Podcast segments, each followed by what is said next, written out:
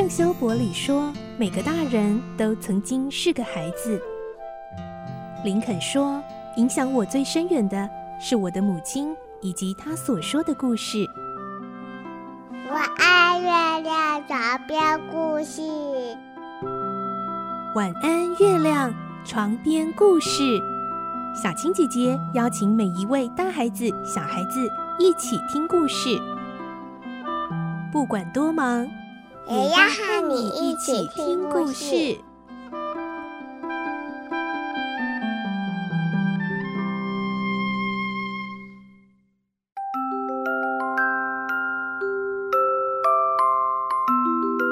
晚安，欢迎你和我们一起听故事。我是小青姐姐，我们今天来听《怪盗与名侦探》第三十一集的故事。我们会听到。罗平把福尔摩斯送回英国之后，安心的继续搬家，要把基地搬到新的藏身之处。但是福尔摩斯却突然现身了，怎么会这样呢？我们来听今天的故事，《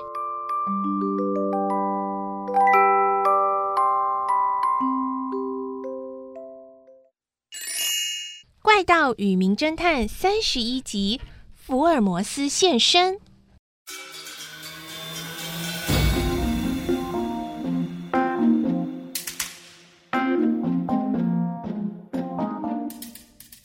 裘布尤和达贝先生两个人回到原本五楼公寓。达贝移回了壁炉上的凹洞，然后他说：“哼，这些真是天才的设计呀！啊，你看，警铃、通话管、秘密通道，还有可以自动关闭的大理石板，还有那些暗道楼梯，简直就像童话情节里的舞台机关呢。”葛尼玛和福尔摩斯如果看到的话，一定会惊讶到下巴都掉了吧？哈哈哈。裘布尤说：“等他们知道这些都是罗平，就是你的天才杰作，哈哈，您的名声会更加广大的。他们啊，根本是在帮你免费宣传呢。我不需要那些宣传，只是留下这些机关真是可惜呀。嗯，等到新的基地那里。”我还要重新建造更精巧的机关，都是福尔摩斯这个家伙，让我必须放弃这里。唉，福尔摩斯会不会再回来啊？不可能的，他赶不上半夜一点从塞占普敦出发的客轮，就算再快也是晚上了。那他还会再来找你吗？如果他回来了，一定会的，要跟我纠缠到底。不过一定也来不及，我们早就走了。那么克鲁奇小姐呢？我和她约好一个小时后见面。克鲁奇小姐在她的父亲戴丹佐的家里吗？没有，她之前啊在那里被福尔摩斯给吓到了。这几天她不能回去。好了，你先走吧。装那些行李家具必须有人在旁边盯着才行。哦，是的，那我先走了。裘布尤就走下楼，而达贝再次的到每个房间去巡视。他捡起了其中一个房间地上撕碎的一封信，然后用粉笔在饭厅的黑色纸上写下了几行字：“二十世纪开始的前五年，怪盗绅士亚森·罗平到此一住。”哈。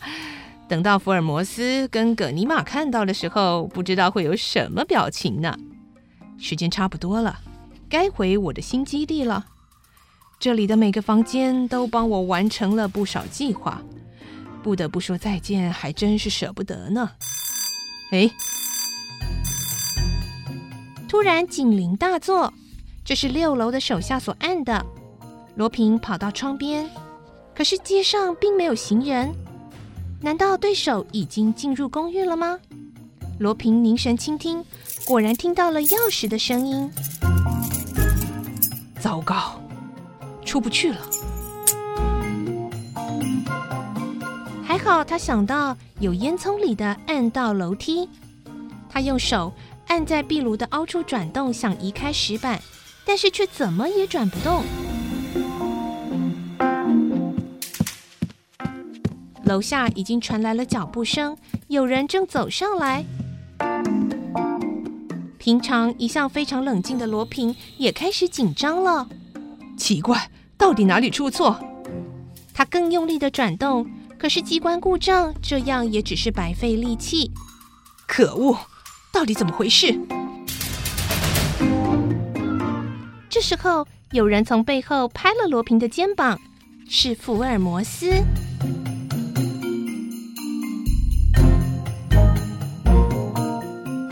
摩斯怎么会出现了？这时候他不可能从英国又赶回来的呀！一向足智多谋的罗平也感到不解。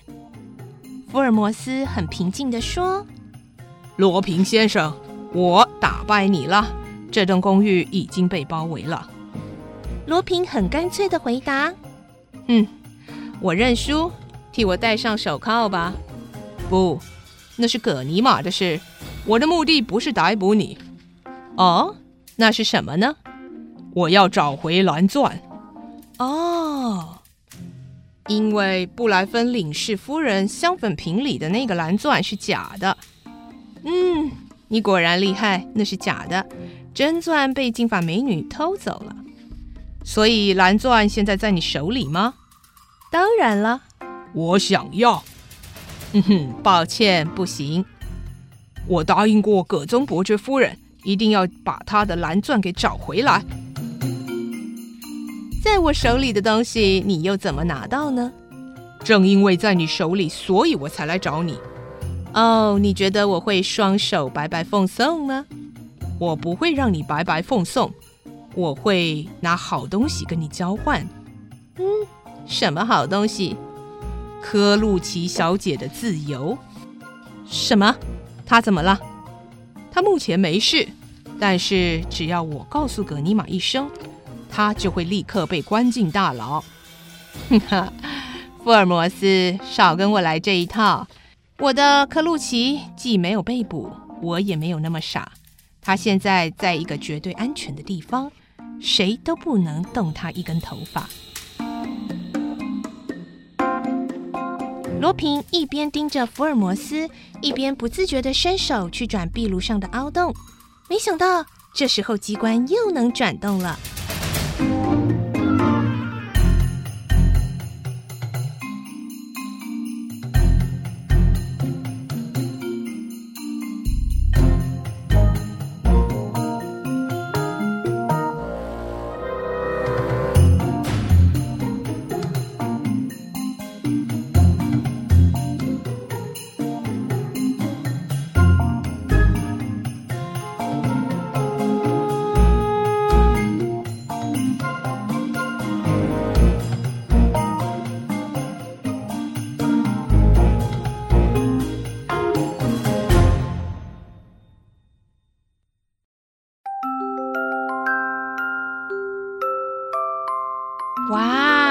摩斯现身了，再次跟罗平正面交锋。